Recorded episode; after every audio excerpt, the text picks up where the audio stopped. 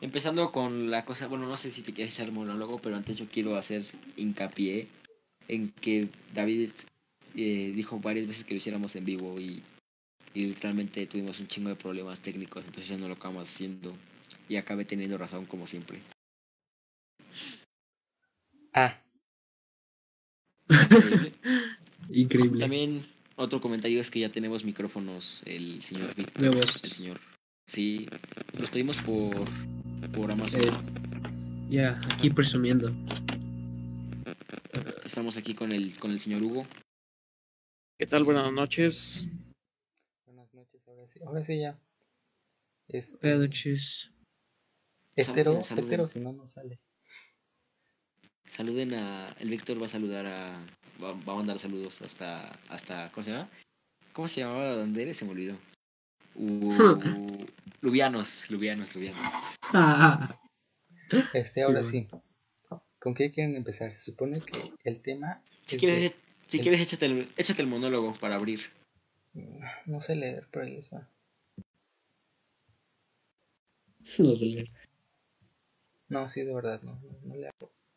Soy normal. No te preocupes, A ver, ya cállense. Soy normal. Los seres humanos primigenios vivían en comunas donde todos eran iguales. No existían razones por las que hubiera violencia de ellos. Incluso podríamos decir que por naturaleza somos buenos. Pero eso en una tribu, en un grupo, donde hay abundancia de recursos. Pero ¿qué pasa si de repente llega la escasez? Si de repente el alimento se acaba.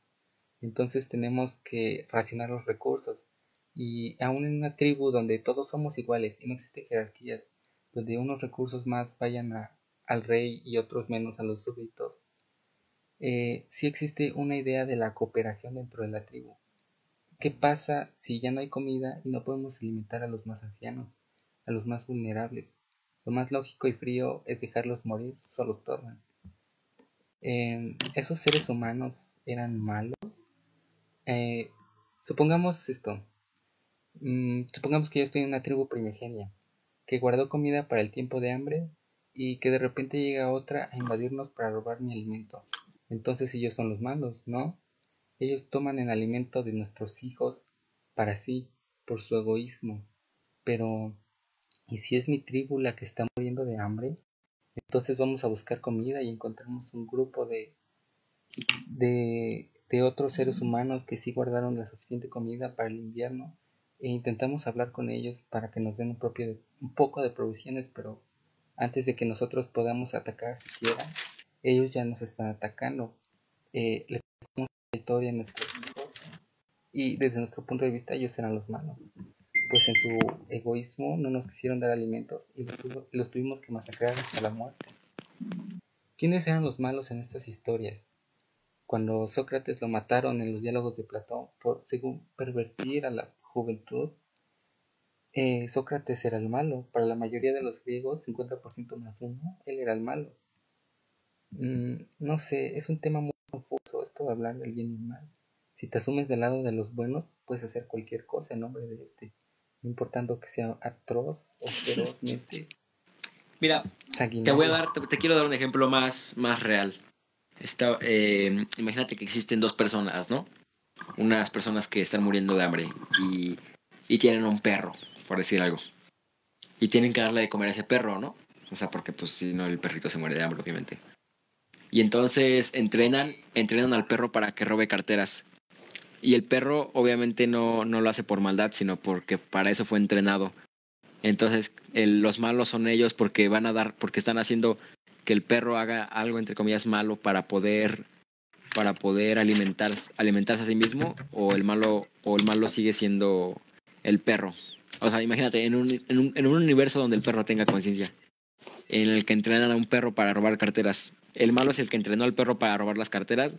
¿O el mismo perro porque no tuvo el juicio para, para, para, para, ¿cómo se llama? para, para así resignarse a su necesidad?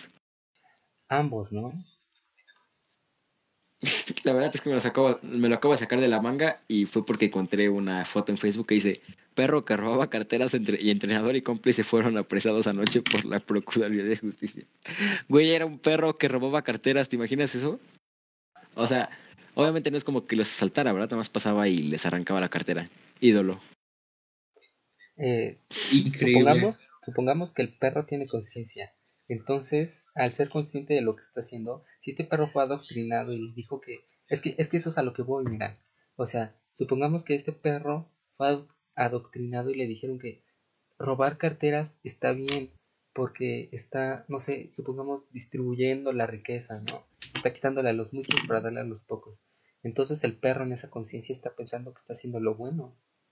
Y tal vez el líder, el dueño del perro piensa que no, que, que es, sabe que está mal, pero le inculca esto al perro. Entonces el perro de algún modo está haciendo lo bueno. El, el amo sabe que está haciendo lo malo. El perro piensa que está haciendo lo bueno. O sea, es a, donde lo, que- a lo que iba. Nietzsche escribió en su libro Más allá del bien y el mal que el amor este, va más allá del bien y el mal. Este, ahorita encuentro, dice esta anotación, pero si quieres sigue tu punto. Ah, sí, ya lo encontré, ya lo encontré. ¿Qué pedo? Yo decía saber el punto de que, por ejemplo, muchos ahorita, si es que alguien escucha esto, aunque lo dudo, pero los que están escuchando el podcast a lo mejor se ríen, güey, ¿no? O sea, de que no mames un perro que roba carteras. O sea, nadie se lo puede imaginar, obviamente. Pero ahora trasládalo a lo que pasa en la vida real. O sea, personas que realmente crían a, a hijos y que le dicen, no, hijo, es que yo robo para poder darte de comer. Y crecen con esa idea. ¿Me entiendes? Profe, ¿usted qué, qué dice? Que, que ahora traslada lo de- lo- la idea del perro, pero a personas. O sea, de que el papá le dice a su hijo, no, hijo, yo, yo te robo porque, porque te doy de comer y, y por eso no está mal, porque, porque si no moriríamos de hambre. Y le quitamos algo que no le va a doler a las personas. Una mamada así, ¿me entiendes? Por eso, o sea, el niño está aprendiendo que eso es bueno, independientemente de... Es que, es que eso es a lo que te escucha muy mal tu audio. Sí, eh, creo que es, es tu internet en realidad. Sí. Es- Sí, es el internet. pero Tomás, creo que La creo que no hay problema porque como se graba directamente su audio, Ajá, este sí, no no no, Este, no, no le es- afecta. eso es a lo que se refería Nietzsche. O sea, el amor, digo, el amor, el bien y el mal muchas veces son subjetivos y dependen de la cultura de cada persona. Es por eso que Nietzsche atacaba mucho al cristianismo, porque este te decía que tales cosas estrictamente están mal, pero te las enseñaban desde una forma subjetiva y te hacía pensar en un nihilismo casi hedonista. Y a lo que va Nietzsche con esta frase de que el amor va más allá del bien y el mal, es que el, el, el, el bien y el mal deben ser cosas objetivas, no subjetivas. O sea, es ese, ese ejemplo que pones del niño que crece creyendo que robar es bueno, si, si el fin es bueno, pues mm, está mal. Es que no puedes, no puedes dar un fin objetivo subjetivo del mal o el bien, güey. Porque al fin y al cabo ese objetivo que diga, no se, no se, se puede basar dependiendo de, la so- de las sociedades. Y obviamente le puedes dar un, le puedes dar un, un, un- un término objetivo, obviamente. O sea, puedes decir eh, práctica que está, está mal vista por, por, la- por, por el contexto en el que se vive, o algo así. Pero ese contexto es el que no puede ser nunca objetivo, porque a lo mejor para aquí en México está mal, por decir algo, está mal comer con la boca abierta y por ejemplo en Japón está bien comer con la boca abierta. No estás robando ni nada, pero estás haciendo un comportamiento indebido. O sea, no, no lo estamos llegando al extremo, pero sigue siendo algo que no se puede definir de manera objetiva.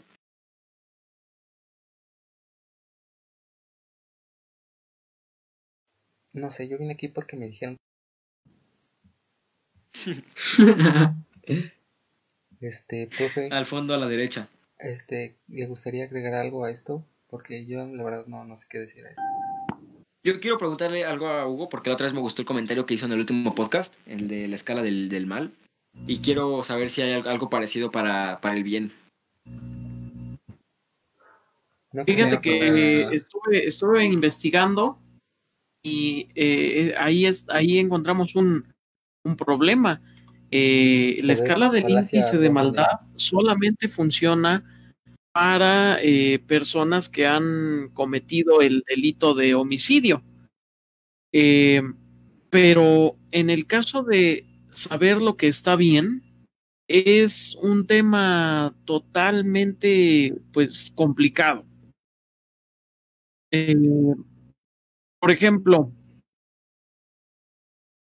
en el siglo XIX, la esclavitud era legal en los Estados Unidos de América. Ajá, ajá. Entonces, las personas que esclavizaban, mm, ellos estaban actuando en el marco de la ley. Entonces, no podemos dejar que las leyes nos digan qué es lo que está bien y lo que está mal. Es que al fin y al cabo yo pienso que las leyes no es como tal un juicio moral, sino, o sea, no puedes basar, no puedes basar tu juicio moral sobre las leyes, porque tal vez es algo, está en lo lógico, ¿no? De que, ah, pues es malo robar o es malo matar. Pero, por ejemplo, llega a hacer, hacer, algo, hacer algo que daña a las demás personas de manera consciente, aunque no esté las, en las leyes, pues sigue siendo algo malo. O sea, el, no, no podemos tomar como tal las leyes de un estado como un juicio moral, es como cuando es como las personas que toman que toman a los ¿cómo se llaman?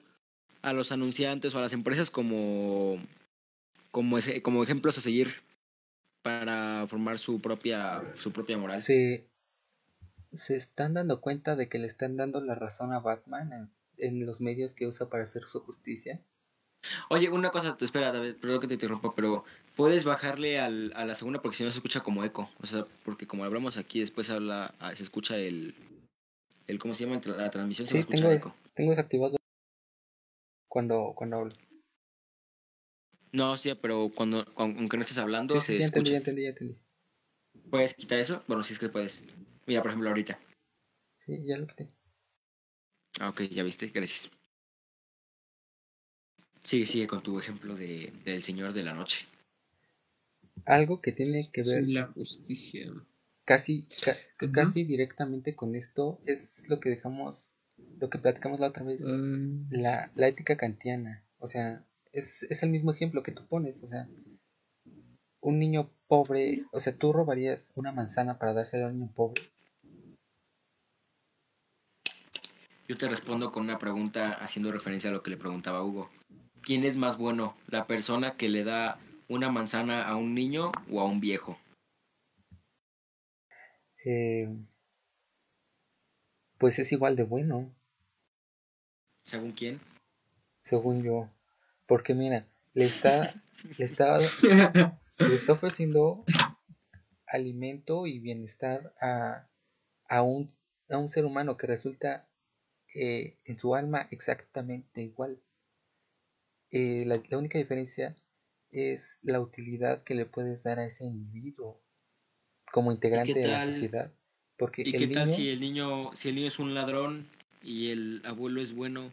O sea, si no se han hecho nunca nada malo en su vida. Y a los dos les das una, y un güey le da una manzana al viejito y otro le da la manzana a un niño. ¿Quién es más bueno?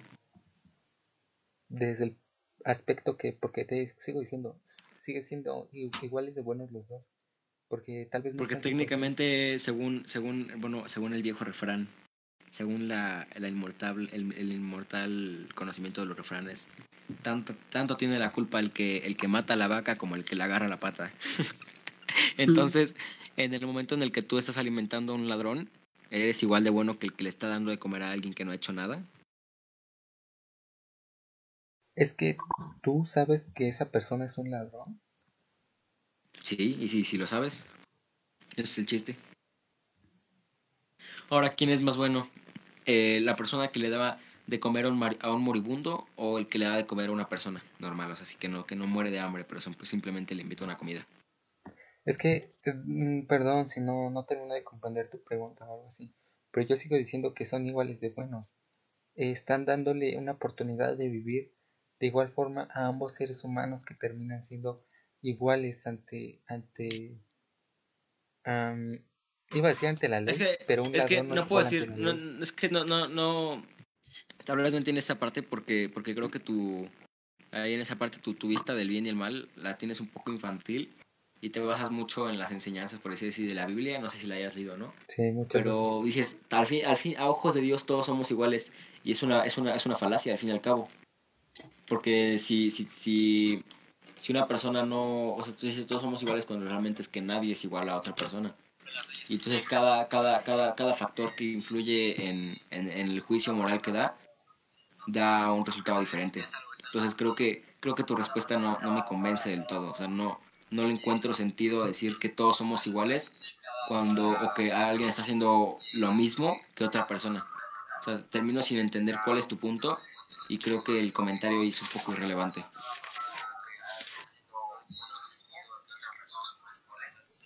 Em, Amanecimos bravas, ¿eh? Nos verás. Perfecto.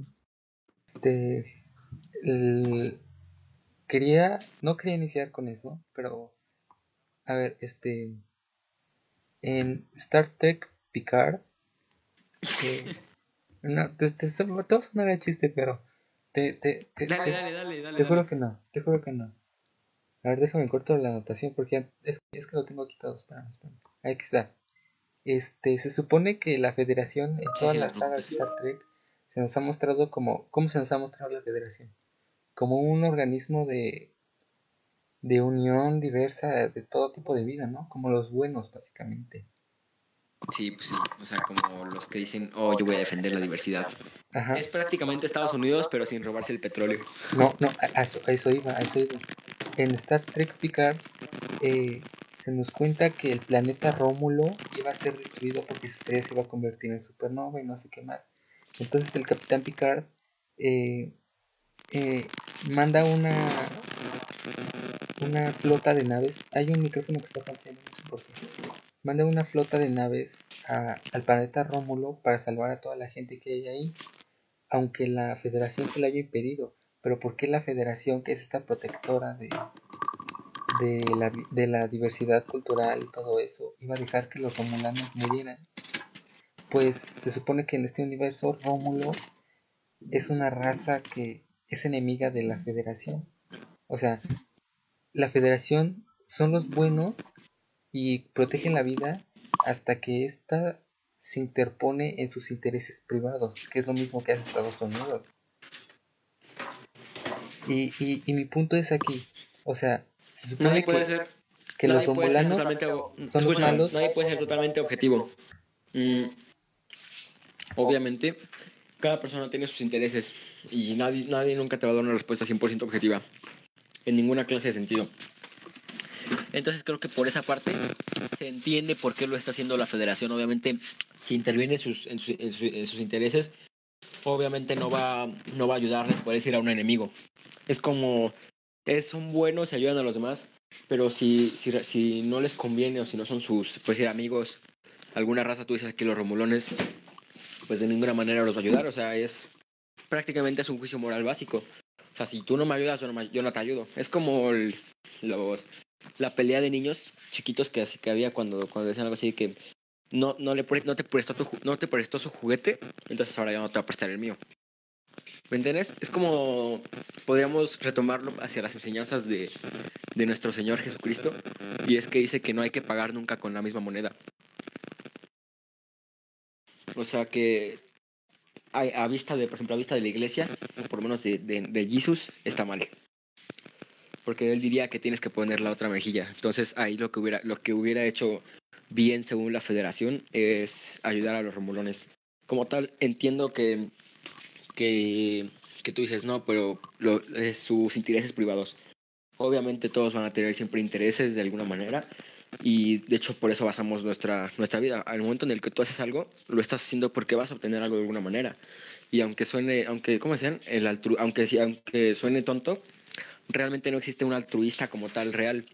Porque en el momento en el que tú eres altruista, lo haces por el simple, por el, por el placer de, creer que tú eres altruista, cuando realmente ahí estás haciendo algo por ti mismo. Al fin y al cabo debemos recordar que somos seres sociales y mamíferos que lo único que buscan es vivir la mayor cantidad de tiempo posible y poder reproducirse.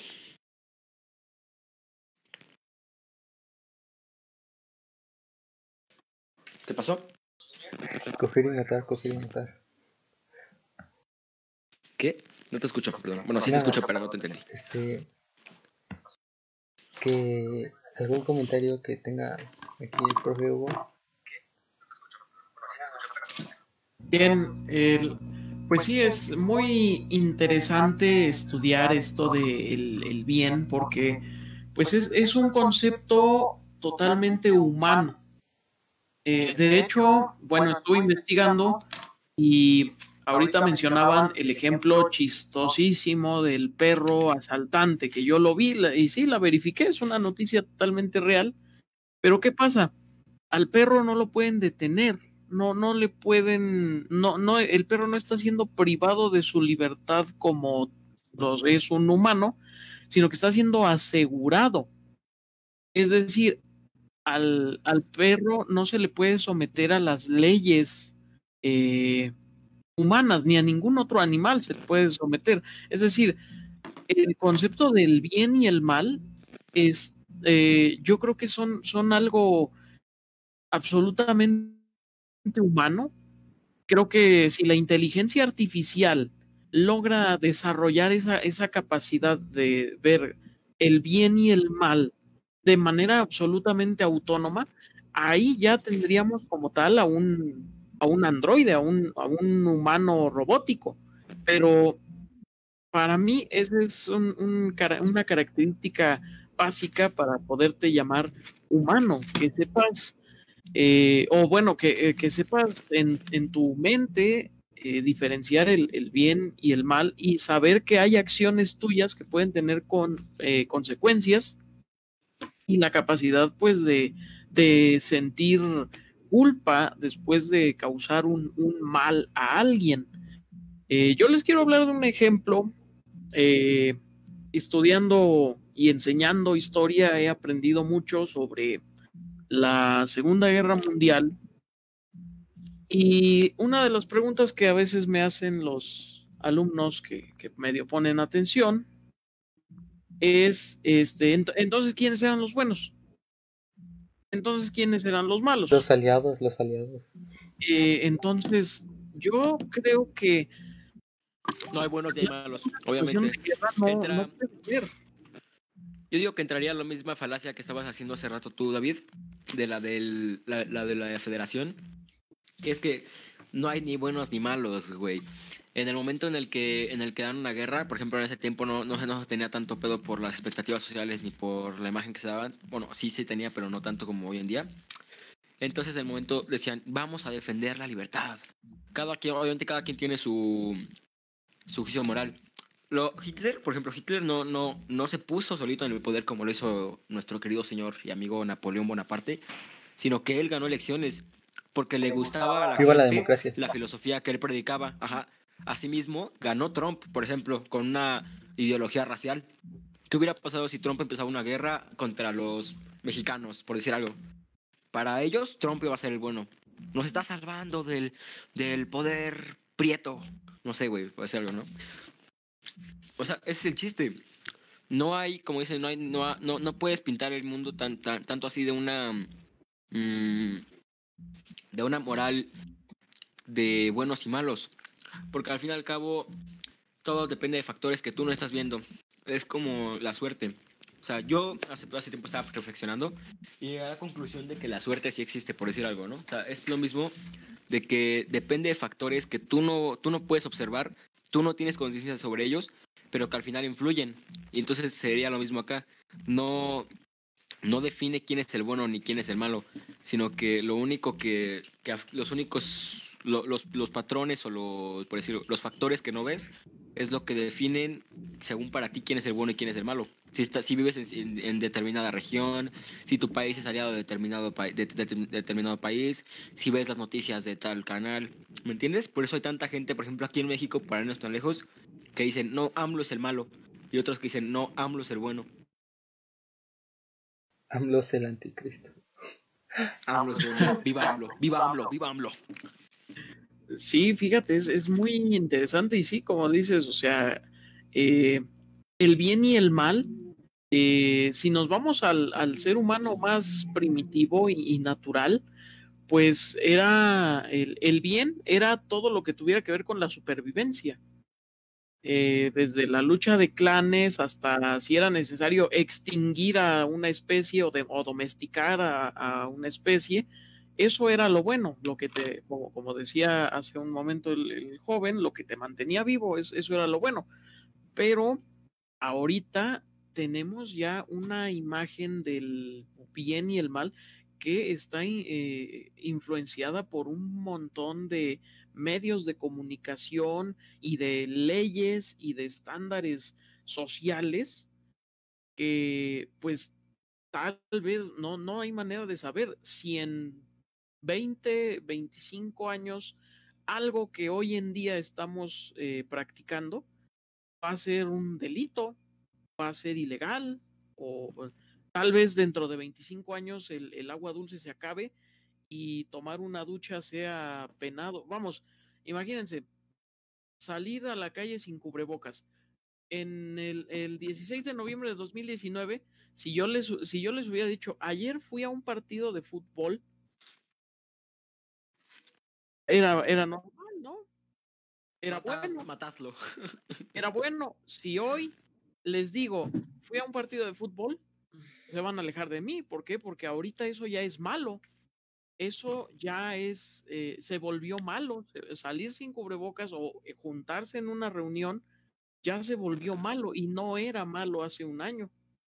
Entonces, el ejemplo que les mencionaba de la Segunda Guerra Mundial, eh, a lo que iba es a el final de la guerra.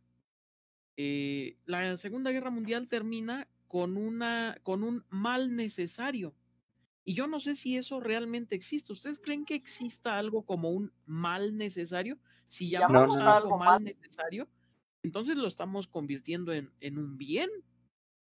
Es como Es quien dice una, como piadosa. No hay mal, ¿cómo era? Era, era no, hay, no, hay, no hay mal que por bien no venga. Exacto, entonces, eh, ¿sí saben a qué mal necesario me refiero? A la bomba Ah, de Hiroshima y Ah, Nagasaki. de- Exactamente.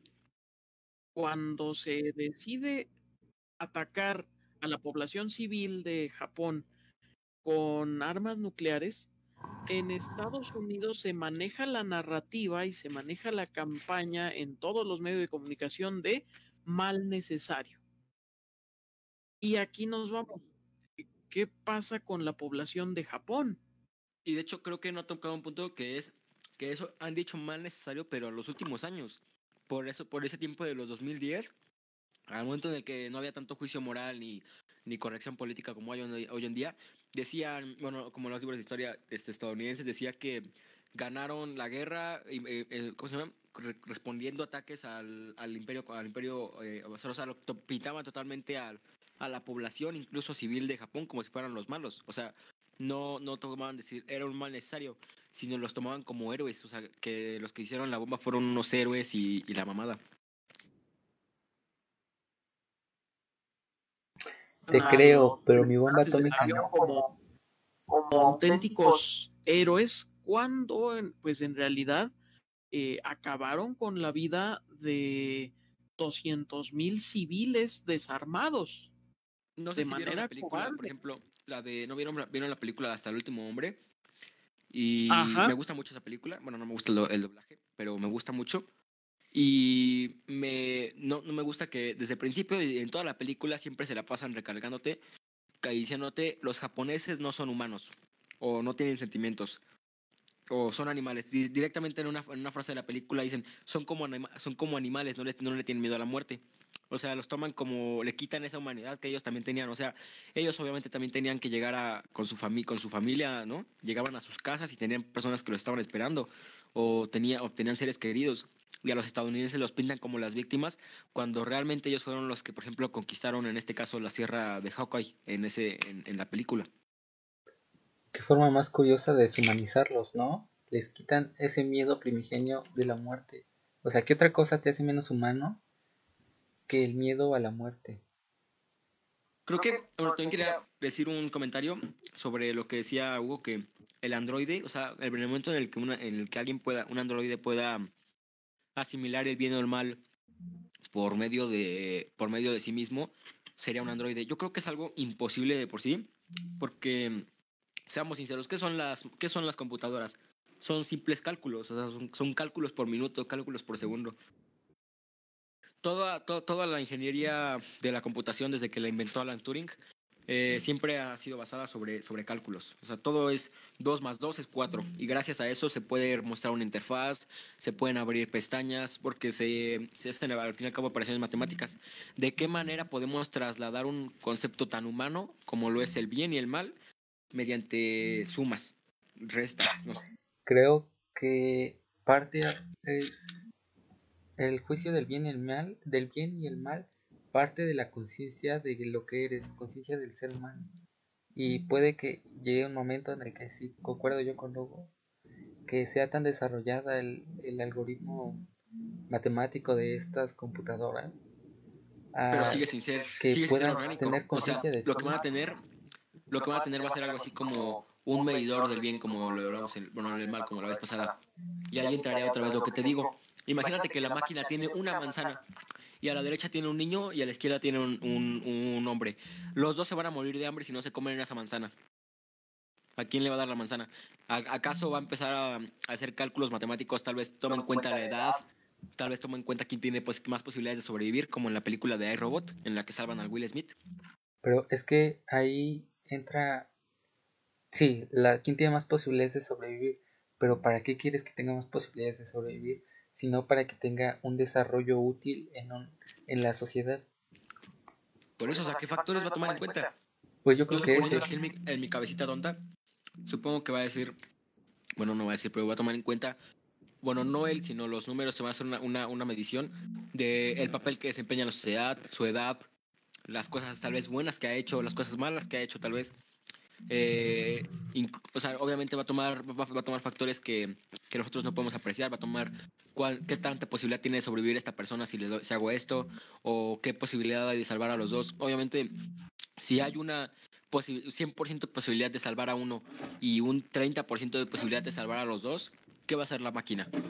Obviamente solamente va a ir por lo por la mayor estadística y va a ir a salvarlos porque no tiene como tal ese juicio moral de decir no, pero pues es, es- estaría estaría bien que lo salven los dos, aunque está aunque está arriesgando un, un un recurso que está al 100% asegurado, que en este caso sería una persona, así que no sé por qué le dije recurso.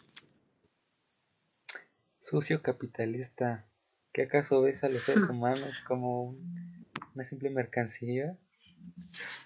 Pues así es la vida. Aunque no estoy infeliz con las con el capitalismo, pero el comunismo es mucho mejor, así que. ¿Ustedes creen que el comunismo funciona? Es que tú Quiero, no- me, gustaría, me gustaría escuchar. espera, Yo, sé- yo sé que, que David cree que el, que el comunismo no funciona, pero me gustaría escuchar el- la opinión de, de Hugo.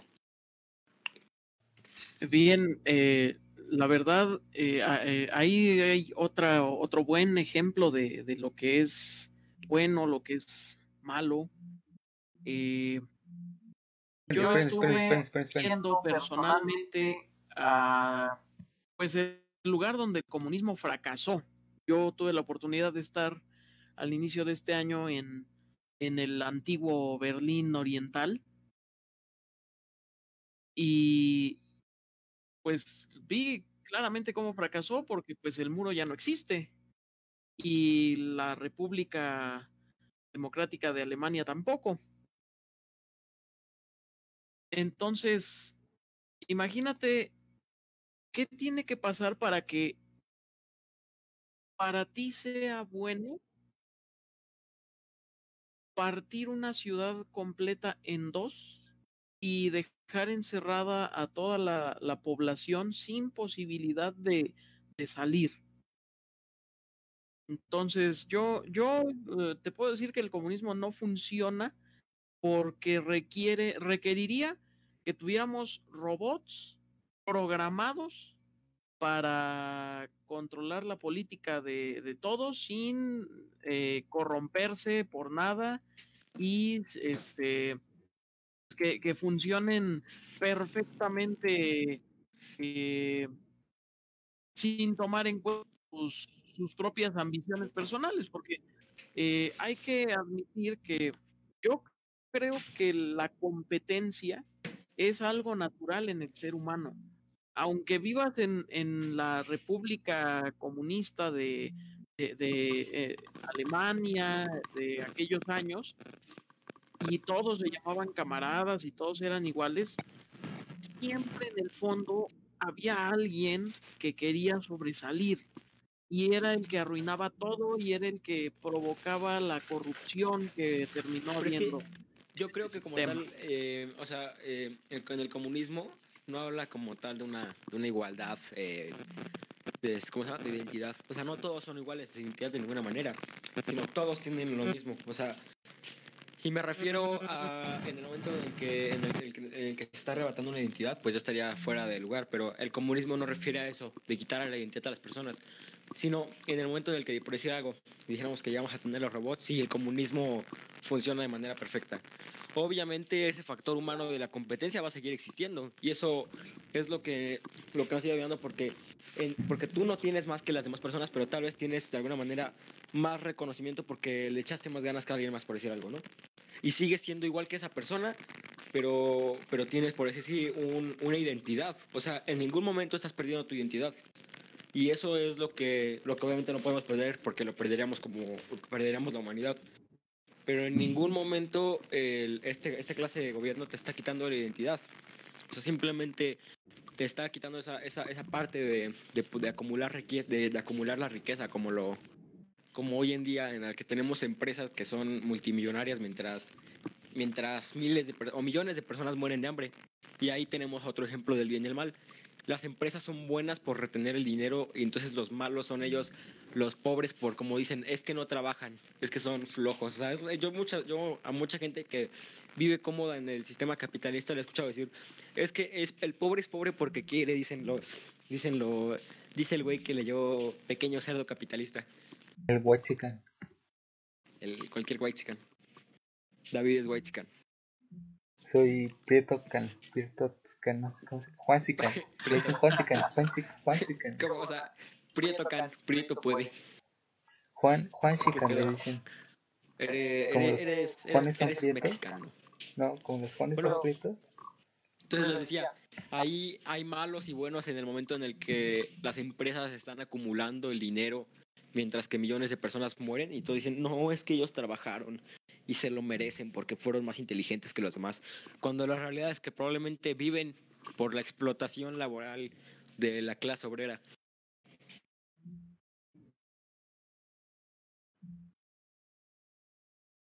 Hmm. ¿Qué te digo? Feliz Navidad. Ah, Wow, sí. no, pues eh, es que sí, es, es una situación eh, muy compleja, pero pues eh, en efecto, o sea, eh, no podemos decir, yo, yo creo que aquí el, el error sería, el, el error en, en, al tratar de, de analizar, como le estamos haciendo, el bien o el mal, pues es, yo creo que creer que absolutamente todas las cosas que existen se pueden encasillar en, en una de esas. Eh, yo creo que la cuestión más compleja aquí es, eh, a mí se me ocurre pensar incluso en el efecto mariposa. ¿Cómo sabes qué es malo y cómo sabes qué es bueno? No podemos encasillar algo en bueno y malo. Imagínate que estás en una escuela de arte en Viena, por ahí de 1880, No. y tú dices, ah, este, este austríaco es un asco para pintar, este, lo voy a Este mandar sí bien culero. Eh, o- o Qué cagado que, una "Oh, cosa, qué cagado que Hitler defendía la supremacía, la supremacía alemana cuando era austriaco, ¿no? era austriaco, de hecho. sí, sí, sí. Este, ento- eh, entonces, imagínate que o que estás afuera de, de la escuela de artes y tienes mucha hambre, no tienes dinero y va saliendo Adolfito y lo apuñalas y lo matas. Entonces, Es bueno. preso, es malo. Pero si Acabo te de recordar- cuenta Acabo de recordar, pero, pero, pero, ¿recuerdan Sí. el comercial en el que, en el que creo que era de Ford? En el que decía, o sea, que estaban anunciando que, que no atropellaban a la gente. O sea, que antes de atropellar a alguien se paraba el carro. Ah, Y en el comercial ah, se hacían para atrás, así súper rápido, pero se veía súper viejo, como 1900, 1930, 1920.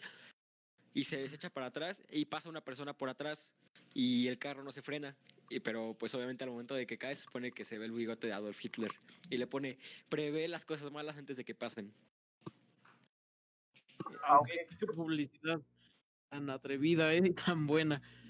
Eh, pero en- entonces, eh, si, si tú matas al, al próximo Hitler, vas a ser malo, pero no tienes, no tienes idea. O sea, esa pequeña acción mala, no tienes idea de si todas las acciones que va a desencadenar serán buenas o malas a futuro igual si hablamos del bien y el mal, podemos hablar de cosas que nos pasan, ¿no?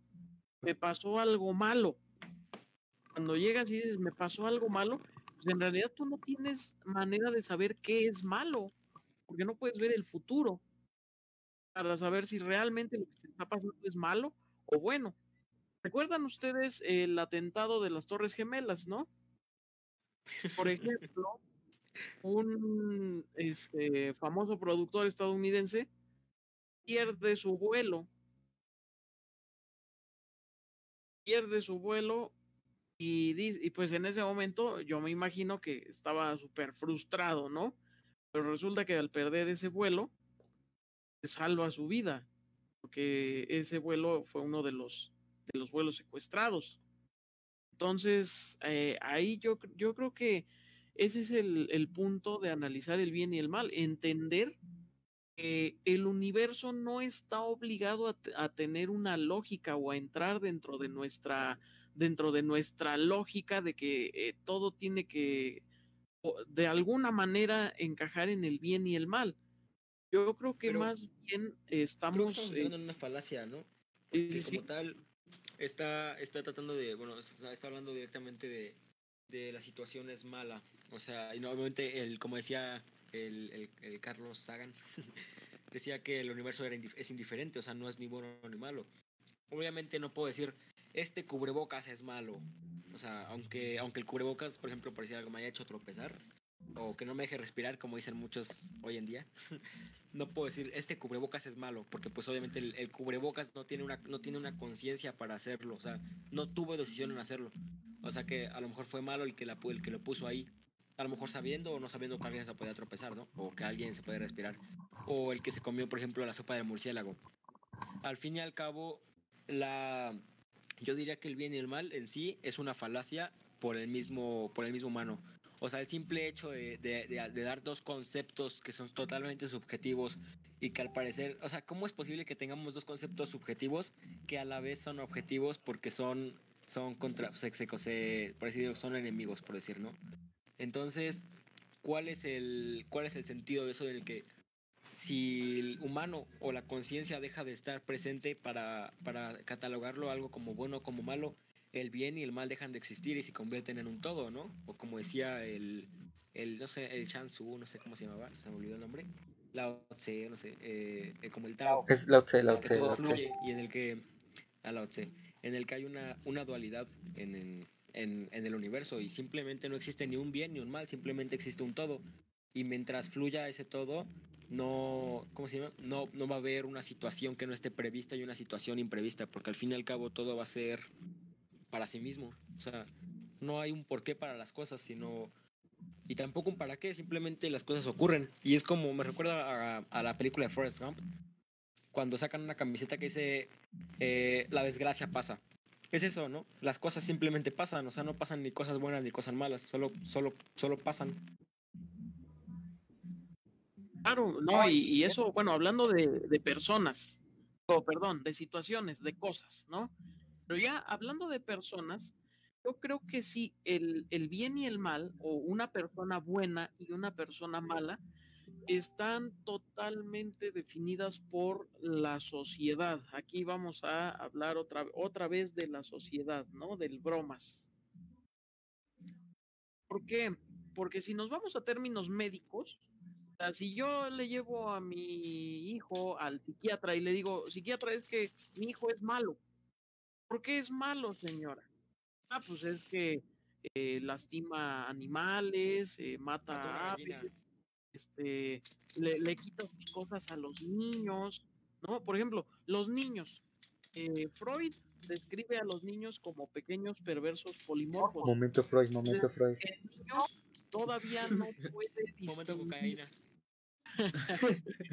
el, el niño, según Freud, no es bueno ni malo, simplemente hace cosas para experimentar. Puede sentir o no culpa. Ahí es donde entran los padres y le tienen que hablar y le tienen que decir cómo te sentiste después de que hiciste eso. Por ejemplo, uy, qué ejemplo se me acaba de ocurrir. Un meme que ya murió por la velocidad del internet, pero la niña del pastel y de las velitas, ¿sí la vieron? Ah, sí. Sí, sí, sí, semana, ¿no? Porque muchos, yo vi en Twitter hilos enteros de gente diciendo, es que eso es lo que está causando que la gente sea cada vez más eh, perversa en el mundo, porque desde niños, a ver, un niño, ¿tú le puedes decir a un niño, eres malo? Que no. pregunta, pero entonces, ¿Hasta un- niño- pues, un, un niño que se, que se autoconsidera malo, que se hace una inspección a sí mismo y dice, yo soy malo y me gusta ser malo, me acabo de dar cuenta que así como dicen, es que el niño es bueno por naturaleza o la bondad del niño no tiene límites, porque siempre lo catalogan como una persona buena. O sea, una persona manipulable, una, un- una persona que puede ser, que aprende de los demás, ¿no? Que no tiene intenciones. Me acabo de dar cuenta, y to- retomando lo del, lo del, lo de la, la escala de maldad del podcast pasado, que realmente yo digo que en los primeros lugares de maldad estaría un niño, o sea, un niño, un infante de 7 años, 8 años, que hace cosas malas por gusto, o sea, que tiene bien definidos sus conceptos, por decirlo, de maldad y lo hace por gusto, o sea, que desde el principio de su vida ya, ya tiene ese, inculcado eso por mal. Es como, como la psicopatía, que no, no tiene como tal una cura, porque no hay razón para esa, por, para ella.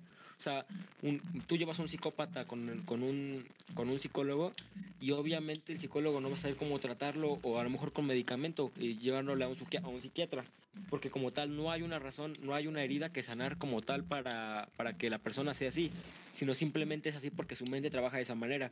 Entonces un niño que es malo, un infante que es malo, es mucho más malo tal vez incluso que un- una persona adulta que es un asesino, porque al fin y al cabo esa persona lo hace por alguna razón, o sea, lo hace por, por conveniencia, por placer incluso, o sea, lo hace por algo, pero un infante que a ya está pensando en, en, hacer, en perjudicar a los demás de alguna manera, creo que es un nivel de maldad ya muy, muy alto, ¿no?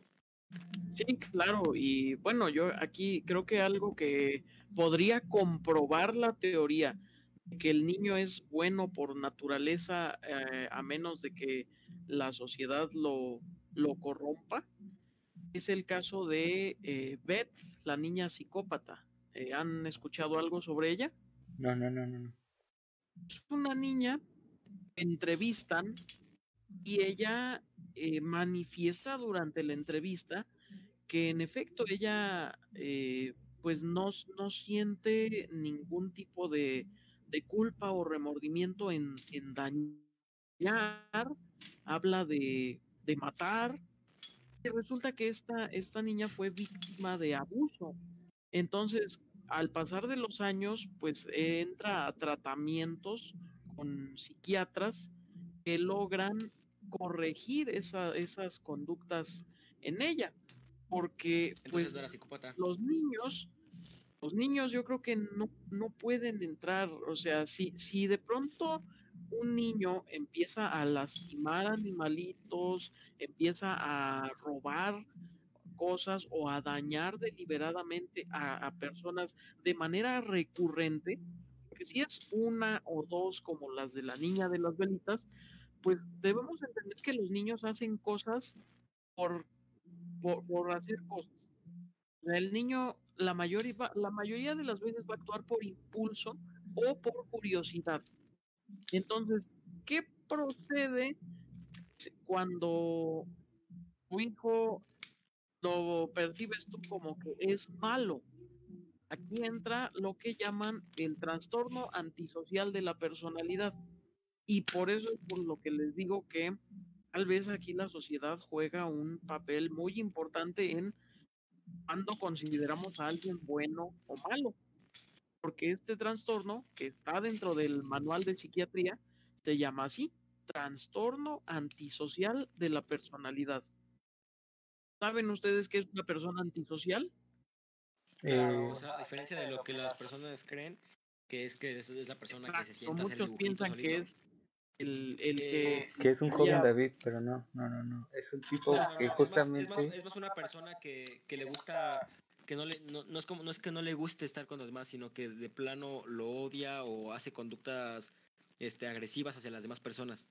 Y, una, y lo que las demás personas consideran antisocial es una persona asocial, la cual simplemente no le gusta estar con demás personas, pero, pero no, no como tal no le gusta dañar o no es agresiva hacia otras, como lo es una persona Pues su, nombre lo dice, ¿no? Va en contra, ataca a la estructura de la Anti. sociedad y a sus integrantes. De hecho, ahorita, ahorita que estamos hablando de esto, me pasó algo curioso. De hecho, no sé por qué lo dije, pero estaba haciendo aquí, escuchando el podcast y tenía a la mano un metro y una engrapadora. Y acabo de, conseguir dos conclusiones. La primera, sabían que no pueden engrapar lo, de la, lo del metro porque está hecho de metal. y, y en segunda, es prácticamente no podemos decir ni que la engrapadora es mala ni que el metro es malo, sino que tal vez yo, porque yo estaba influyendo estaba influyendo sobre, sobre, sobre ambos objetos para que realizaran esta acción en específico. Y si me hubiera dañado a mí mismo, yo hubiera dicho, ay, pinche, pinche cinta o pinche grapadora, cuando realmente yo me hice el daño a mí mismo. O sea que mi conciencia fue mala hacia mí mismo o algo así. Ocup- Ocupé una herramienta para dañarme a mí mismo. Eh, abro, abro paréntesis. Hace rato en la transmisión se escuchaba con un eco horrible. Y creo que eras tú. Ahorita que estaba escuchando la transmisión. Pero bueno, ya, cierra paréntesis.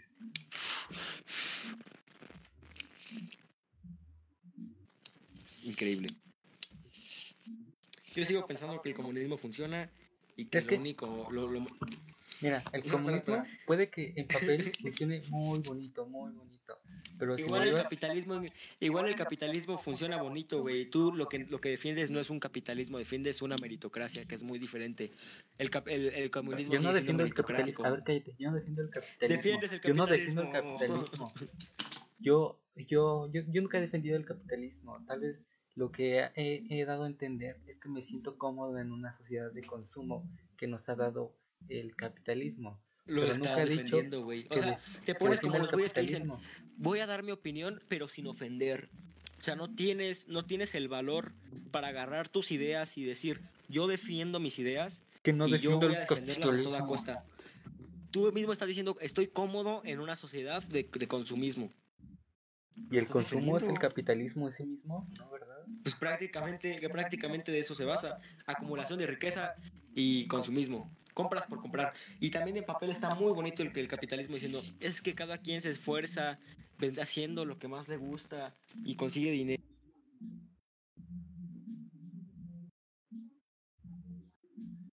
¿Qué? Estaba escuchando la transmisión, ¿pero qué? No lo escucho. Tam- tampoco lo escucho, creo que se le cayó o algo así, pero... mm, a ver, voy, voy a entrar al canal... Voy a encontrar, entrar al canal de Discord a ver si sigue aquí.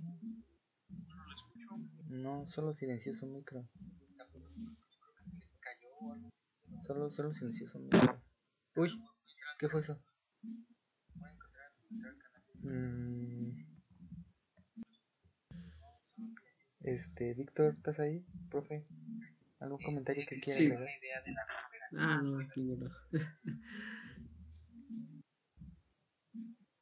Dice, dicen en los comentarios que si, que si hay pan, que si quieres teleras o conchas. Que tenemos, tenemos, tende- tenemos teleras, ¿alguien sabe?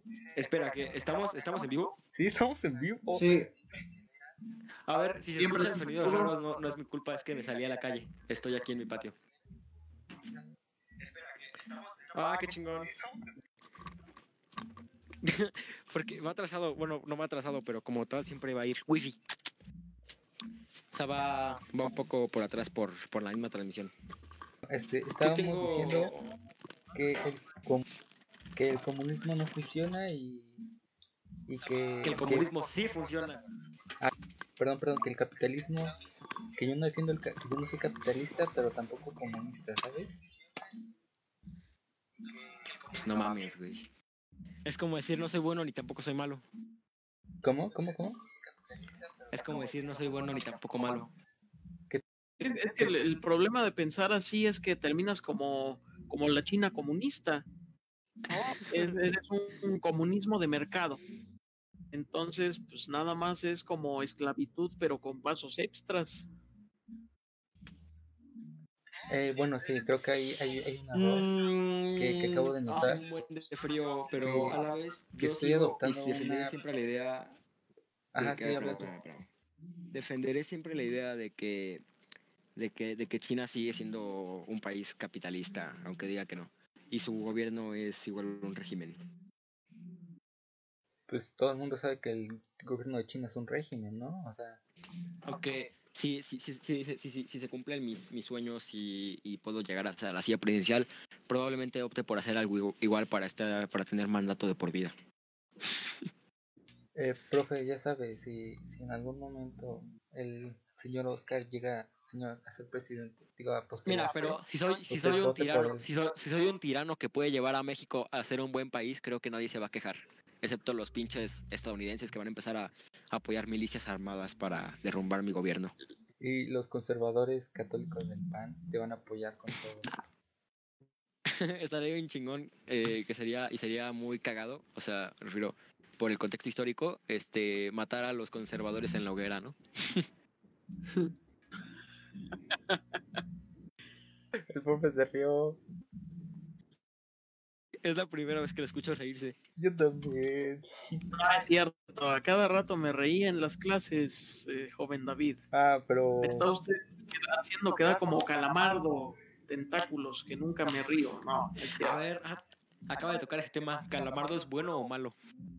Eh, qué buen personaje, ¿eh? Para mí es un muy buen personaje porque exactamente, o sea, cuando eres niño es, es malo, pero cuando lo ves de adulto, pues es, es un adulto que quiere estar solo. Es bueno. Es una social, pero que se vuelve antisocial cuando Bob Esponja lo empieza a molestar. Porque si llega a tener conductas agresivas contra él. Sí llega a cometer, claro. En la película... No, no, espérame. No, no. Pero es que entonces ahí entraría el pedo de que, no, en, en sí, entonces to- podríamos decir incluso que Bob Esponja es malo. O sea, suena muy tonto, pero escúchenme, escuchen mis puntos. Bob Esponja es el que está, el que vio la propiedad privada, es el que, el que, el que, el que molesta directamente a Calamardo. Y, y realmente él simplemente es un, es un, es un adulto promedio de una sociedad capitalista. O sea, una persona que trabaja y tiene sus hobbies en sus ratos libres y le gusta estar Se llama eh, Godínez, este, se llama poder concentrarse en ellos. Un Godínez, ajá, es un Godínez. Bueno, no como tal, porque Godínez creo que trabaja en la oficina y pues Calamardo es, es tendero. Entonces, Bob Esponja es el que directamente molesta a, a Calamardo, entonces lo podríamos tachar como una persona mala y diríamos, ah, pero es que él no sabe que lo molesta. Aunque en algunos capítulos se ha dejado claro que realmente él sí sabe que lo molesta. Ah, sí, sí, sí, sí. Eh, y o, lo hace a propósito, lo hace a propósito. De hecho, es raro porque eh, al momento en el que no tienen, el que no tienen continuidad, eh, en algunos capítulos dejan en claro que Bob Esponja no sabe que lo molesta y si lo quiere realmente. Y por ejemplo, creo que en el de las burbujas, directamente llega a hacer cosas para simplemente molestarlo. ¿Qué, ¿Qué pedo? Ya les dije que estoy en la calle, ¿no? No, no son Sí. mis perros, güey. Estoy en la calle. Eh, Creo que. ¿Quién sería el villano? ¿Sería Don Cangrejo o sería Plankton? eh, Don Cangrejo, ¿no? Es el burgués que está explotando. Uno, Bob Esponja Es está sometiendo, está sometiendo, espera, está sometiendo también a, Mira, si lo ves desde un punto de moral capitalista, si quieres, si, si, si quieres tomar el punto que defiende siempre a los capitalistas, dirán esto. Don Cangrejo llegó a la cima del éxito por su propio esfuerzo, pues él solito pudo llegar a reinventar un producto y poder venderlo a una cantidad enorme, pues a todos les gusta. Y Planton es el malo porque simplemente quiere sacar provecho de ese éxito y poder poner su, su competencia. Desde un, visto, desde un punto de vista, de, de vista capitalista, obviamente eh, el malo es Plankton, siempre y siempre lo será. Pero si lo vemos de esta manera, ¿qué tal? Eh, Cangrejo le robó de alguna manera también la fórmula Plankton, pues Ajá, al principio era- estuvo ahí. Además de que él, se- él- él- él planeó compartir el éxito con, con Don Cangrejo y él lo único que le importó fue un bien material, que en este caso es el dinero. Y podríamos otra vez eh, también hablar los temas de Maslow, pero bueno, ahorita seguimos. Entonces diríamos, si, si el, que, el, que, el que fue de alguna manera egoísta y dijo, no, pues no te voy a compartir mi éxito, que aunque tú de alguna manera contribuiste a él, fue Don Cangrejo, ¿no? Entonces, Don, como diría, Don Cangrejo es el malo realmente de Bob Esponja. Porque uno, mantiene el monopolio de las cangreburgers en todo fondo de bikini. O sea, libre mercado, ahí no hay. Este, dos. No, eh, pero pues es que, güey, es lo mismo, ¿no? Es como, imagínate que, que Plankton es Pepsi y que, y que el concurso cascarudo es Coca-Cola. Tiene, obviamente, tiene un monopolio sobre los refrescos y obviamente de ningún pedo va a dar la fórmula secreta. O sea, no es como que tomen la fórmula para que vendan iguales y tengamos libre mercado, que es como quieren que creamos que es el capitalismo. Y ahí entraríamos en problemas de que, como el güey que decía, si yo pongo mi, mi, mi tienda de refrescos y les gusta más que la Coca-Cola, puedo dejarla incluso obsoleta. Wifi, no te salgas. Esperen, mis perros ya están saliendo. A ver, sigan. Sigan con los temas, yo los escucho. Ajá. Entonces, conclusiones de este temita de Oye, estamos Bob en directo, ¿verdad? El verdadero villano de Bob Esponja entonces es Don Cangrejo. Es el Es Bob Esponja. Es Bob Esponja. ¿No crees que Bob Esponja... verdadero- A ver, espérate, déjame ver. ¿No crees que Bob Esponja es un producto eh, directo o... No, no sé si directo o indirecto, no, no sé bien. Pero es un producto de un mal mayor que termina siendo Eugene Cangrejo. Ah, eso es otro pedo. No, estamos hablando de la relación que tenía, que de hecho nos desvia- nos desviamos, porque tú estás hablando de una maldad este, capitalista. Yo estaba hablando de la maldad que tiene Bob Esponja porque molesta a, a, a- a Calamardo de manera, o sea, lo hace por, tal vez, si lo hace por, por ¿cómo se llama? Porque él sabe que lo molesta, pues es malo. Pero si él lo, pero si él lo sigue molestando y él cree que le cae bien y por entusiasmo, o sea, no sabe que lo molesta, sigue siendo igual de malo porque entraría nuestra misma constitución, que dijimos que no lo tomábamos como, como, como juicio moral, pero yo digo que en este caso sí, y es que la, la ignorancia no le, quita, no le quita el mal al acto. O sea, si tú no sabes que esto está haciendo mal, aún así sigue siendo igual de malo. ¿No crees? ¿Me estás hablando de ignorancia o conciencia? Porque... eh, Es lo mismo, porque, o sea, tú estás ah, hablando no, de, tal vez, porque de- mira, espérate, espérate. o sea, ¿Vieron el- Chapi? ¿Vieron la de Chapi? O sea, la de Chapi, por ejemplo. No, no, no. Yo creo que, creo- ¿usted, ¿usted vio la de Chapi, señor Hugo? Eh, no, Bueno, el chiste es que Hablo- es un robot, hablo es un robot eh, que tiene conciencia propia y es como un, un niño pequeño, ¿no? Deja, solo, deja, solo diga esto. Y los que lo crían eh, le dicen, ah, mira, no, eh, él sabe que las armas matan. Y le enseñan que según con los cuchillos simplemente pone a dormir, por así decirlo, a la gente. O sea, que no los mata, simplemente los pone a dormir. Y el, y el hecho de que él no sepa, si, si tiene la conciencia para, para poder hacerlo, lo sigue haciendo igual de malo que, que una persona que apuñala pues, y lo sabe.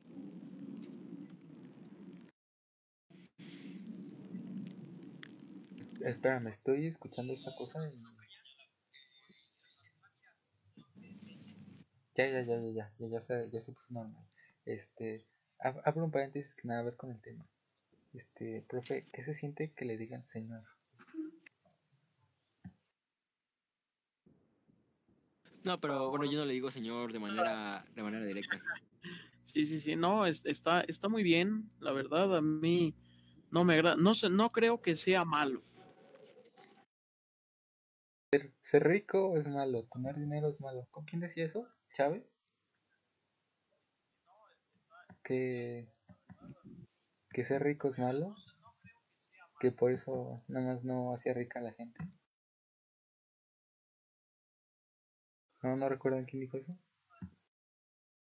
Fue el, el del autor de, de esa frase de ser rico es malo, me parece que fue Hugo Chávez. Ah, por eso Chávez. Sí, sí, sí. Pero ¿a qué iba esto? Ya no me acuerdo. ¿Qué estábamos?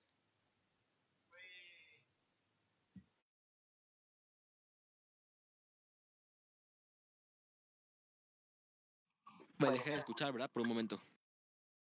Sí, te dejaste de escuchar. Ah, es que se trabó. Ve hasta en qué, qué se escuchó antes de que me fuera. La verdad no me acuerdo. Eh, fue cuando dije que que no le que no le digo señor como tal directamente, sino que a, sino Ah, que sí, a los sí, tres sí, les digo señor. ¿no? O sea que te digo señor Víctor, señor David. Y que aún así le diría profesor para que no se pierda el respeto. Cualquiera de las dos formas está bien. ¿Le puedo decir Hugo? También, claro que sí. Sí, pero entonces llegamos a la conclusión de que el capitalismo es malo, el comunismo también, y en el momento en el que todos se mueran va a dejar de haber un mal y todo va a ser bueno. Bueno, no bueno, pero todo simplemente va a pasar. O sea que la manera en la que podemos en la que podemos erradicar el mal es, es asimismo erradicando el bien. Pues no existe un bien sin un mal, ni un mal sin un bien. Gaia, Gaia. Todos conocemos a Gaia, ¿no? La diosa Gaia. ¿Es tu novia? Es hermano. no No, si ya sé quién. este, Obviamente. Ya sé, es la teoría Gaia de que todo está conectado, igual los seres vivos y toda la mamada. eh, supongamos que Gaia se ve en la necesidad de eliminar a los seres humanos para preservar la vida que, que representa. Eh, ¿Gaia estaría haciendo lo bueno o estaría haciendo lo malo? Pues como, como decía ya el señor Hugo, mm, Gaia no está haciendo ni bueno ni malo porque no tiene conciencia, entonces simplemente le está pasando. Bueno, es la con- yo de hecho ya creo que ya llegué a una conclusión y como soy orgulloso igual de y de alguna manera soy un conservador con mis ideales, creo que no me van a poder sacar de aquí porque ahorita a lo mejor pude complementar mi, mi conclusión, pero creo que ya tengo una muy bien forjada. ¿Cuánto tiempo llevamos aquí? Dice la transmisión que llevamos una hora ocho. Mm, ¿Les parece si la acabamos a la hora y media? Ajá, el en vivo lleva una hora siete. Bueno, pues ahora sí que estamos aquí un poquito. Les comento que ya tenemos micrófonos por si se escucha mejor. Quiero, bueno, si es que está alguien nos está viendo, que nos diga qué tal se escucha para, para, para- porque ya la neta nos gastamos, ¿cuánto? 200 pesos cada quien en el micro. O bueno, Hugo ya tenía el suyo. Sí, nos están escuchando dos personas. Dice Toli que arriba las chivas. Dile que arriba, a- arriba los Pumas. Las chivas que. Que arriba los Pumas de la UNAM.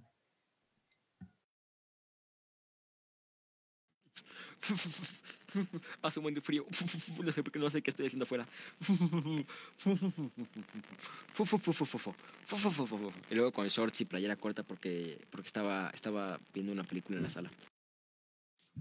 Es, por ejemplo, ahorita que estaba viendo un meme, eh, ¿quién es el bueno en la guerra de las Malvinas? ¿Estados Unidos o eh, eh, Argentina o Inglaterra? Eh, AMLO. Inglaterra, ¿no?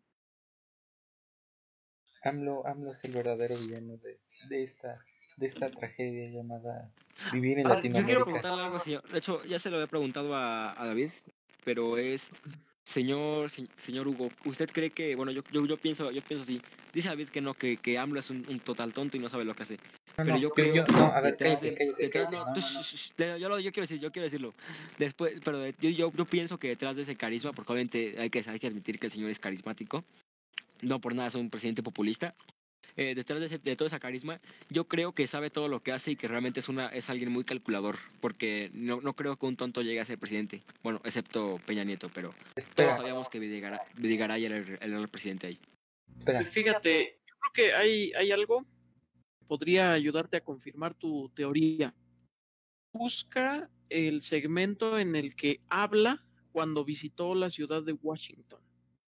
Vas a dar cuenta de que no hace pausas, no usa el mismo tono de voz.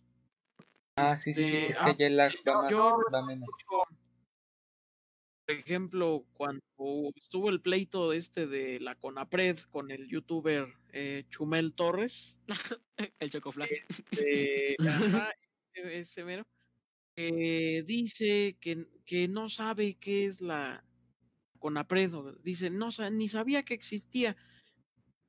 En realidad él está actuando ahí, o sea, obviamente sabe lo que es la CONAPRED, sabe que existe, sabe quién es la quien dirige esa instancia, pero está actuando. Creo que AMLO eh, sabe meterse en ese personaje, sabe crear la situación. Este, profe, profe, se, escucha medio. Algo, hay algo ahí. Es que está, está pasando un avión por mi casa, perdón. Y creo que también es su conexión. Creo que, como lo dice él, eh, no, no- yo, yo, yo pienso que, que, que, que, que le gusta hacer ese papel, por así decirlo, de tonto, para que sus rivales políticos lo subestimen. Es que mira, yo en ningún momento dije que AMLO fuera un subnormal y, y un tonto. Solo dije que Tú eres el subnormal, respeta, respeta a Malo, a Él, a Elmo. nuestra, nuestra construcción social en este preciso instante es decir que si vas con AMLO, eres bueno. Si estás en contra de AMLO, eres malo. Así que yo soy malo. O sea, así, AMLO. así de simple, así de simple. No, O sea, cabo, una, dice, una construcción dice- simple, una decía, construcción decía social nuestro buen Jesucristo, "Shh, Pacho, no te pelees. Decía de mi perro, este, decía el buen Jesucristo que tú eres yo en esta vida y yo soy tú en otra. Porque si yo hubiera nacido bajo tus condiciones, yo sería igual a ti. Tal vez un poquito más bajito, ¿verdad? Pero No, lo dice, Pero- él, lo dice los Upanishads. O sea, como tal, en, en el momento, en el momento en el que en el que dice que tú eres yo, yo eres tú, o sea, todos somos uno. Y eso que no había leído el Tao, o sea, él tuvo obviamente no tuvo no tuvo esas, o sea, él no leyó libros ni filosofías de Oriente, sino máximamente leyó de, de este lado de, bueno, de Medio Oriente en ese caso, pero no leyó a autores chinos ni autores ni autores se podría decir Qui- Quiero abrir un que paréntesis, tuvo tal quiero vez un abrir poco un más de paréntesis, acercamiento hacia pero la hay, cultura una- occidental. hay, hay, una- hay teorías que obviamente son absurdas, pero hay teorías que dicen que, que Lord Jesus eh, viajó a India y regresó a sus 30 años justamente cuando empieza el Evangelio. Es una, es una teoría tonta, pero, pero nada más quería compartirla. Ah, bro, quería preguntarle, porque hace rato se cortó a, a Hugo. Eh, entonces, usted, bueno, yo, yo pienso que AMLO hace esto para que lo subestimen sus rivales políticos, además de que sigue teniendo su perfil populista. ¿Usted por qué cree que hace este personaje el malo, el AMLO? sí es, es un, es todo un estratega. Sabe mover muy bien sus recursos y ha aprendido mucho. Porque precisamente ustedes eran muy jóvenes, pero yo les puedo platicar de la elección del año 2006. Ah, la sí, con Calderón, que se plantó en el Zócalo. Eh, exacto. ¿Qué pasa con esa elección del año 2006? Todo lo que intentó le salió mal. Todo le falló. Y bueno, otra cosa que yo creo que yo creo que el punto débil de AMLO es que nunca se ha podido saber rodear de las personas adecuadas. A veces sus aliados le quitan más de lo que le suman. Así es como dicen, prefiero tener un enemigo inteligente que un aliado tonto. Porque, por ejemplo, tomando en cuenta, bueno, si usted vio Death Note, eh, por ejemplo, ¿qué le pasó a Kira? Kira realmente era un total genio y hubiera ganado si no hubiera sido por la insolencia de, de Mikami en el momento en el, que, en el que decidió tomar una decisión por sí solo, creyendo que era lo que quería, eh, en este caso, Kira. Eh, es correcto, de hecho, y, y entonces ahí es donde te digo, o sea, sí es muy inteligente este señor, pero eh, se rodea de personas como, como, exacto, está, o sea, su, su gabinete y todos sus cuarteles están llenos Ebrad, de, Ebrad. de gente que, que tratando de ayudarlo lo está perjudicando. Y eso Como fue lo que esposa. en el año 2006. Exacto. En el año 2006 eso fue lo que, lo que le pasó. Este, empezaron el, el consejo empresarial, consejo regulador empresarial, una cosa así, este, eh, de puros riquillos mexicanos, pagaron una campaña de televisión y radio que de verdad, si ustedes se han molestado alguna vez por, por los anuncios de YouTube, es porque no vivieron la elección del 2006. Ese sí Ah, es spam. Prendías el radio, la tele, a cualquier hora, cualquier día, y lo primero que escuchabas era López Obrador, un peligro para México. Entonces, esa campaña logró meter a AMLO en un personaje tan eh, siniestro.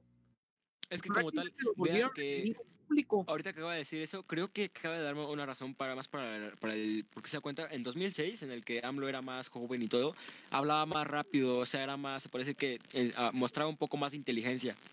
Y tal vez creo. No, o sea, me, o sea, me refiero a que mostraba el que él dejaba ver. Sino, y tal vez, tal vez también tomó este papel para poder de alguna manera se da cuenta, deshilachó de, la- de una manera muy fuerte toda esa clase de argumentos de que, ah, de que era un, una mente maestra maligna y, y de plano pasó a ser, eh, a- a- en lugar de decirle, no es que tú, tienes, tú quieres llevar a México a la miseria, le decían, es que tú no sabes lo que vas a hacer con México. O sea, le cambiaron la forma, la forma en la que lo empezaron a atacar, porque de alguna manera él se defendió de esa, ¿no? Que tal vez él a lo mejor la sintió muy cerca o creyó que lo pudo haber afectado de manera muy potente y por eso empezó a tomar ese, ese papel de... como poquito lento, para que dijeran que, que está tontito, ¿verdad? Eh, como... ¿Qué, qué, ¿Quién iba a hablar? ¿Quién iba a hablar? No, adelante, joven. No, no, no, nada más iba a poner un ejemplo burdo de del correcaminos y el coyote. Que el coyote es un animal ingenioso, pero este su su marca favorita de identidad consumista llamada Acme nada más no le ayuda mucho en cazar al correcaminos. Era todo. O tal vez también podemos tomar el ejemplo de Animaniacs, los sketches en específico, que es Pinky Cerebro. En el capítulo final se deja ver que, aunque se creía que Cerebro era la mente maestra al fin y al cabo, que realmente Pinky era mucho más inteligente que él. O sea, no de manera así de que es inteligente creativamente, sino que al final de la, de la temporada, este eh, Cerebro, al final del... Ya, te acabo de silenciar, te acabo de silenciar porque escucho muy feo. Gracias, gracias. A ver, ya, ya, ya, ya, ya, ya ponle. Ya, perdón que me tardé, es que tuve que calmar una riña aquí entre mis perrijos, Wifi y Pancho, que se pelearon. Eh, entonces yo decía que se puede notar eso que en el, fin- al final, de, en el último capítulo de toda la serie, eh, bueno, en su, en su último sketch, este Cerebro hace un, una, un, un cálculo matemático, ¿no? Para ver por qué todos sus planes salen mal. Y su resultado es que es Pinky. A lo que, a lo que él se decide en ese capítulo y se ve que en todo el capítulo trata de deshacerse de él. Y de alguna manera Cere- eh, queda, si Pinky de alguna manera evita todos los planes de cerebro para que se deshaga de él. Y al final cuando ya está a punto de cansarse todo, eh, se ve que se ve que saca la ecuación cerebro, Pinky llega y le dice que, que hizo, un- que hizo el cálculo mal y al final sale que el, el- la razón por la que todos sus planes salían mal era el mismo cerebro, o sea, corrigiéndole la ecuación matemática y dándole el resultado correcto.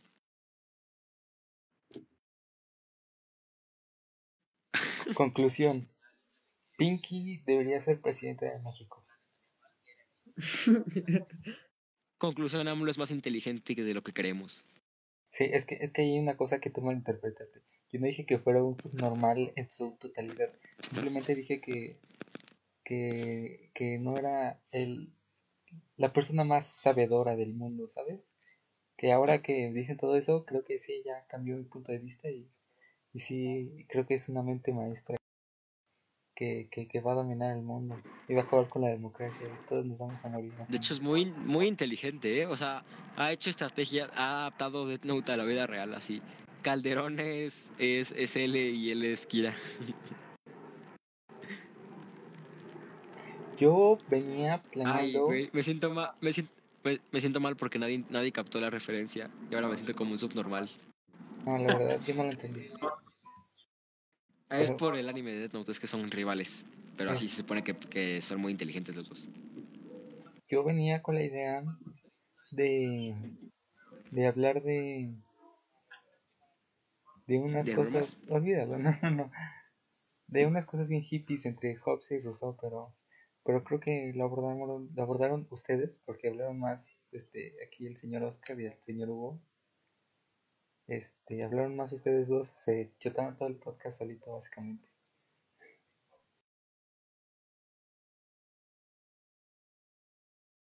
¿Qué?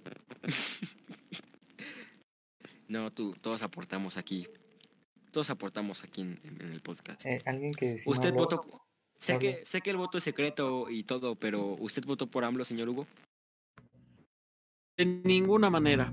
A mí me dijeron que Wow. es que- ¿Votó por, votó por Anaya o por el Bronco? Yo hubiera votado por el Bronco, la verdad. por, mi- por, por el Miados.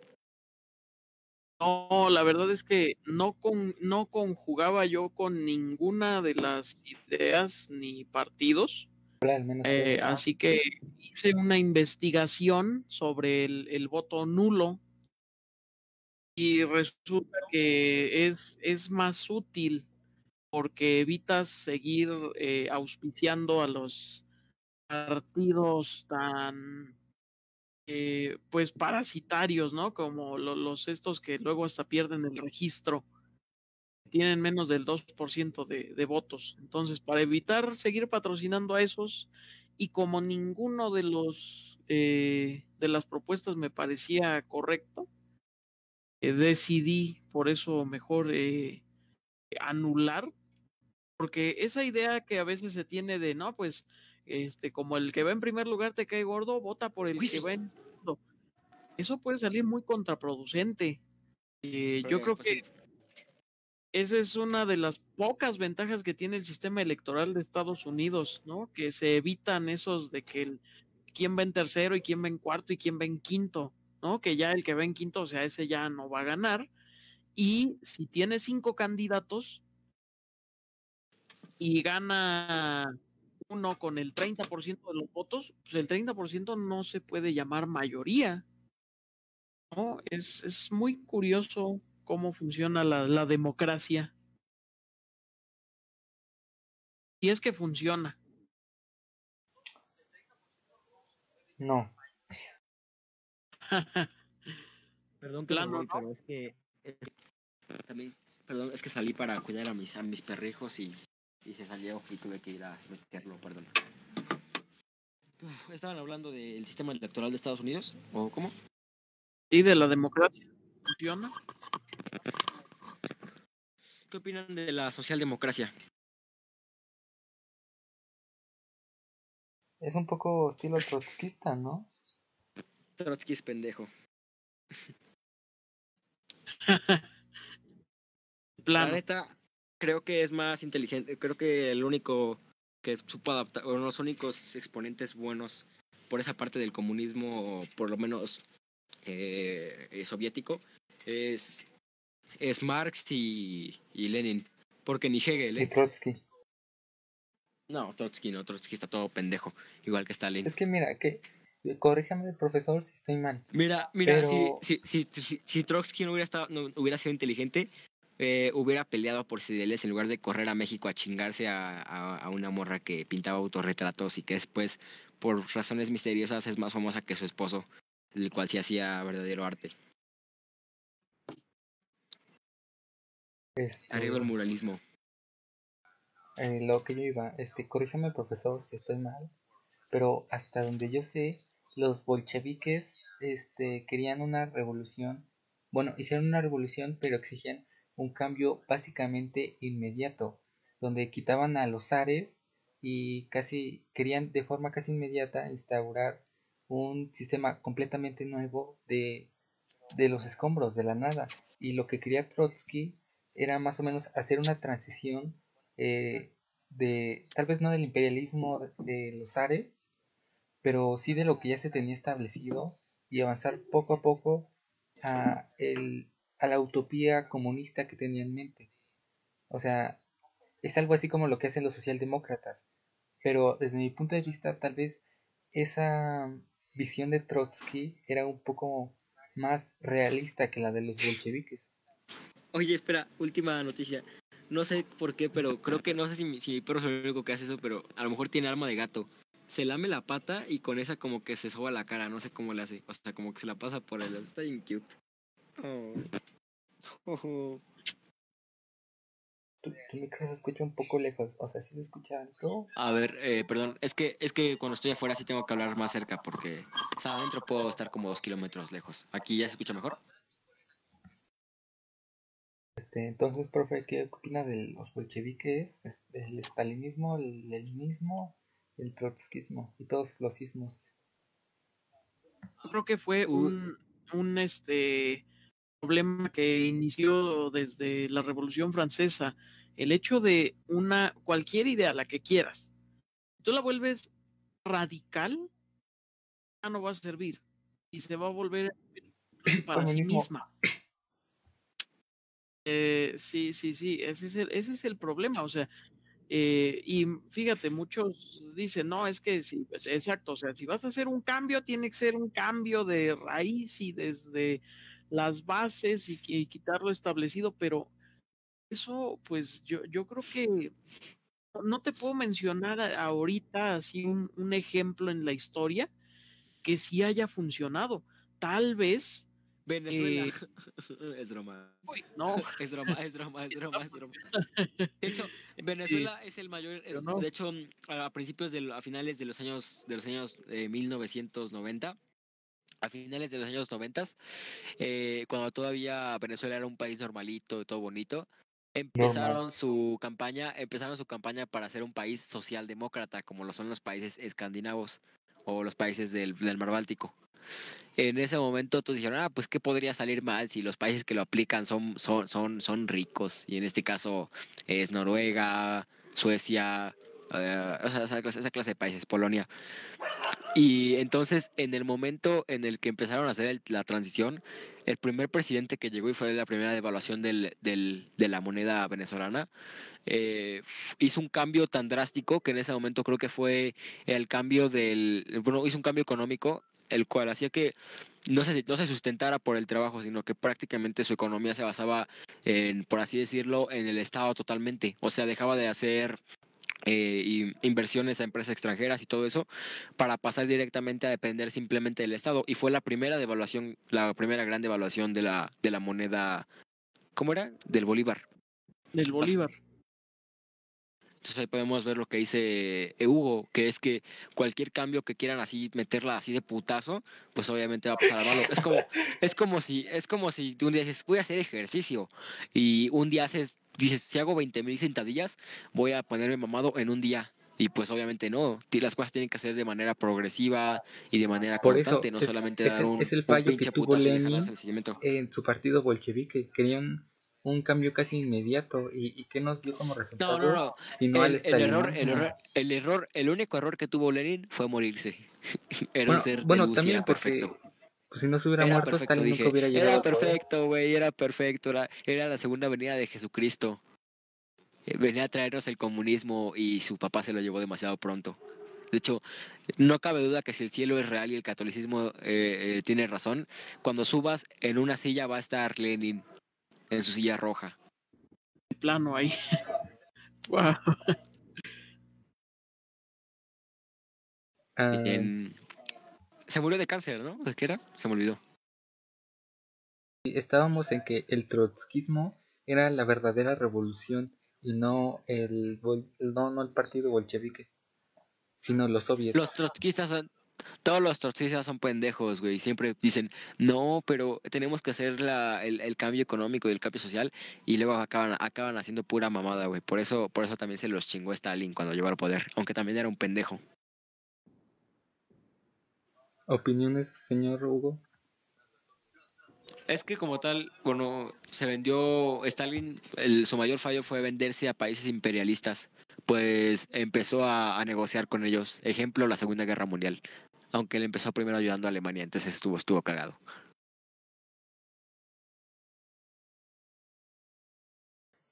Ah. ¿Me escuchó? Sí, sí, te escucho. Sí, sí, sí. Ah. Una pregunta, eh, ¿quién, es, ¿Quién es más bueno, Kirk o Spock? Es que, es que es, es, una cosa bien curiosa ahí. Ahora sí viene lo chido. Este. Eh, mm, mira. ¿Qué pedo, güey? O sea, hablamos de modelos políticos. David, I sleep. Hablo de Star Trek. Es, es algo bien curioso, ¿eh? Porque, porque, porque... es que mira, este. Tú ves a Spock, es un. Es un. Es un. Un ser humano, básicamente. Que se rige por una fría lógica y deja la, la cultura vulcana eh, hace reprimir los, las emociones que en algún momento pusieron en, en, en situación de casi extinción a, a los este a los antepasados de los vulcanos. No, el punto es que, o sea, tal vez es bueno porque volvemos a lo mismo que en un es que Spock es básicamente una máquina. Los vulcanos son básicamente máquinas conscientes. Y es lo mismo que decíamos al inicio. O sea, eh, si tú, si una máquina ve en riesgo a dos personas y, y ve que una es anciana y está y tiene cáncer terminal y el otro es un es un joven que está estudiando apenas una maestría, ¿cuál va a salvar al robot sino al joven que está estudiando una maestría y puede aportar más a una sociedad? Spock haría lo mismo. Está siguiendo ¿Y qué la tal, lógica y qué tal si el viejito, eh, qué tal si el viejito tiene un año de vida, pero es más funcional que el otro pendejo que apenas va a estudiarlo? Pues ¿Qué pasa ahí, eh? si, si Spock Directamente alcanza es más funcional, eso- directamente, directamente es más funcional el, vieji- el viejito que, o sea, a futuro, a futuro a lo mejor va a ser mejor, pero ¿qué tal si es el mejor cirujano del mundo el viejito y le queda un año de vida? Pero se puede morir en ese momento, pero, pero tiene que sacrificar a cambio la vida de un estudiante de 19 años, el cual va mal en la escuela, pero sigue, pero sigue estudiando para, para, para cirujano. ¿Qué va a pasar ahí? Pues Obviamente es más funcional el este, entonces ¿qué pasa? ¿Qué pasa con su algoritmo? Empieza a dar vueltas y explota la cabeza de Spock. Eh, no, mira, ahí entra la parte bella de Spock, la parte humana. O sea, tal vez, Ah, espérame, creo que ya no tengo mucha piba. qué homosexual. Oye, ¿cuánto tiempo llevamos aquí? Una hora, este, eh, Spock lo quería, No, Sería- hora, una, en serio, ¿una hora qué? Ya, ya sigues con tu ejemplo de, de homosexuales. una hora quince. Este, lo que Spock haría sería, eh, si tiene a la mano todos esos datos, eh, apelaría a su lado humano y su lado emocional. O sea, supongamos que el viejito ya no tiene familia. ¿Quién le va a llorar? ¿Quién le va a extrañar? Y el joven obviamente tiene padres, tiene, tiene, tal vez tenga hermanos, tal vez tenga una novia. Este, ahí entra su lado humano de Spock, el, el, el lado emocional, y yo creo que dejaría vivir a la persona joven. Y bueno, supongamos que Spock es un entero vulcano y no tiene emociones. Lo que haría es, de todos modos, dejar vivir al, al joven. ¿Por qué? Porque el, la persona adulta que tiene una enfermedad terminal y que va a morir en un año o en un día, Pero es el mejor, pero es el mejor cirujano del mundo. En ese tiempo puede salvar la vida de muchas personas. ¿Y qué va a hacer el pendejo estudiante? ¿Qué tal se muere mañana? bueno, es que eso ya no es asunto de propiamente del, del saber de Spock. o Entonces, sea, entonces no está catalogando todos los, todos los, todos los estos. Entonces tampoco es un algoritmo perfecto. pero es que Bueno, mira, creo que yo ya- entonces, yo, ya- yo ya entonces, llegué a mi conclusión. El catolicismo es bueno, los negros son malos. No es broma, eh? bota pan, bota pan. Bota pan. Miren, cualquier. Creo que llegué a la conclusión de que, de que, de que las personas sí cafecitas son malas, porque. Porque. Güey, es broma, es broma, no me fune. Es broma, es broma. No, eh, llegué a la conclusión de que el algoritmo como tal, el- estuvimos, del que estuvimos hablando mucho tiempo aquí, de, de que una máquina, ¿qué harías y tal y tal y tal? Y, y planteamos situaciones imaginarias o de güeyes que no existen como el Spock o el Kirk o el Kira. Ajá, esa güey, sí. Yo llegué a la conclusión finalmente de que el bien y el mal son conceptos, como siempre, construidos a partir del humano y que en el momento en el que deje de haber una conciencia que lo aprecie, va a dejar de todo va a, dejar- todo va a dejar de tener una razón y las cosas simplemente van a ocurrir. Por lo que asimismo el momento en el que el- en el que la última conciencia se apague va a ser el momento en el que el universo deje de existir.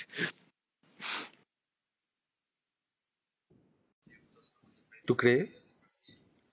Y que los Pero, negros o son o malvados. sea, sí, es, es, estoy de acuerdo contigo, pero ¿no crees que es una opinión un tanto reduccionista y hasta cierto punto nihilista? Imagínate que se cae un pinche árbol en tu colonia, güey, y todos están muertos. ¿Quién va a escuchar el perro árbol? Por eso, o sea, es hasta cierto punto nihilista, o sea, ¿qué, qué punto tiene preocuparte por lo que va a pasar hoy o mañana si en algún momento todo dejará de existir No, para no, no, nosotros? no, no, no, no, no, no, no, no, no. Que seas de lista no es mi pedo. Eh, no, porque eso, eso se puede abordar de diferentes maneras. O sea, yo estoy diciendo que en el momento en el que la conciencia deja de existir, todo va a dejar de existir. Pero por lo en lo que la conciencia existe, tú eres el que está cambiando el mundo. Entonces tú eres por, por el, como tanto el universo. No sé si vieron la película de, la nueva película de- de Bob Esponja. Y cuando hacen el espectáculo y la mamada, que está toda, la neta no me gustó la película. A mí se me Eh, cuando dicen el, secreto de la fórmula eres tú, tú. Sí, sí, sí, viste la parte, ¿no? Ese de Sí, pedo. sí, sí, la vi, sí la vi. el, el universo eres tú. ¿A usted le gustó, señor Hugo? A mí me agradó en lo visual, no me agradó el argumento. Eh, lo que más, lo que más me disgustó, lo que más me disgustó es que al final quieren darle esa moral, o sea, la película no va a ninguna parte y al final quieren darle la moraleja de que no importa si estás culero, todos te van a querer. Ah, sí, pero ahí encontré una cosa bien rara. Porque o, eh, el rey Neptuno al final resulta ser una cosa horrenda, así, horrenda en toda la extensión de la palabra. Pero eh, es, es lo mismo que con las feministas radicales. No me funen, aún no termino. Güey, no, no Este- digas nada, no digas nada. Hugo, Hugo, siléncialo, siléncialo antes de que nos Sí, sí, cancelen. este, eh, entonces, como les decía, cuando aparece Snoop Dogg, gracias, gracias, Hugo. Sí, me encantó, me, me encantó la escena cuando sale Machete, ¿eh? ¿Cosa? Creo que se me va el internet, No, se me va el no, no. internet, se me va, la- se va la luz, se me va la luz, se me va la luz, se me va la luz, se me va la luz, de verdad, se me va la creo luz. que, se- creo que sí David. puede dar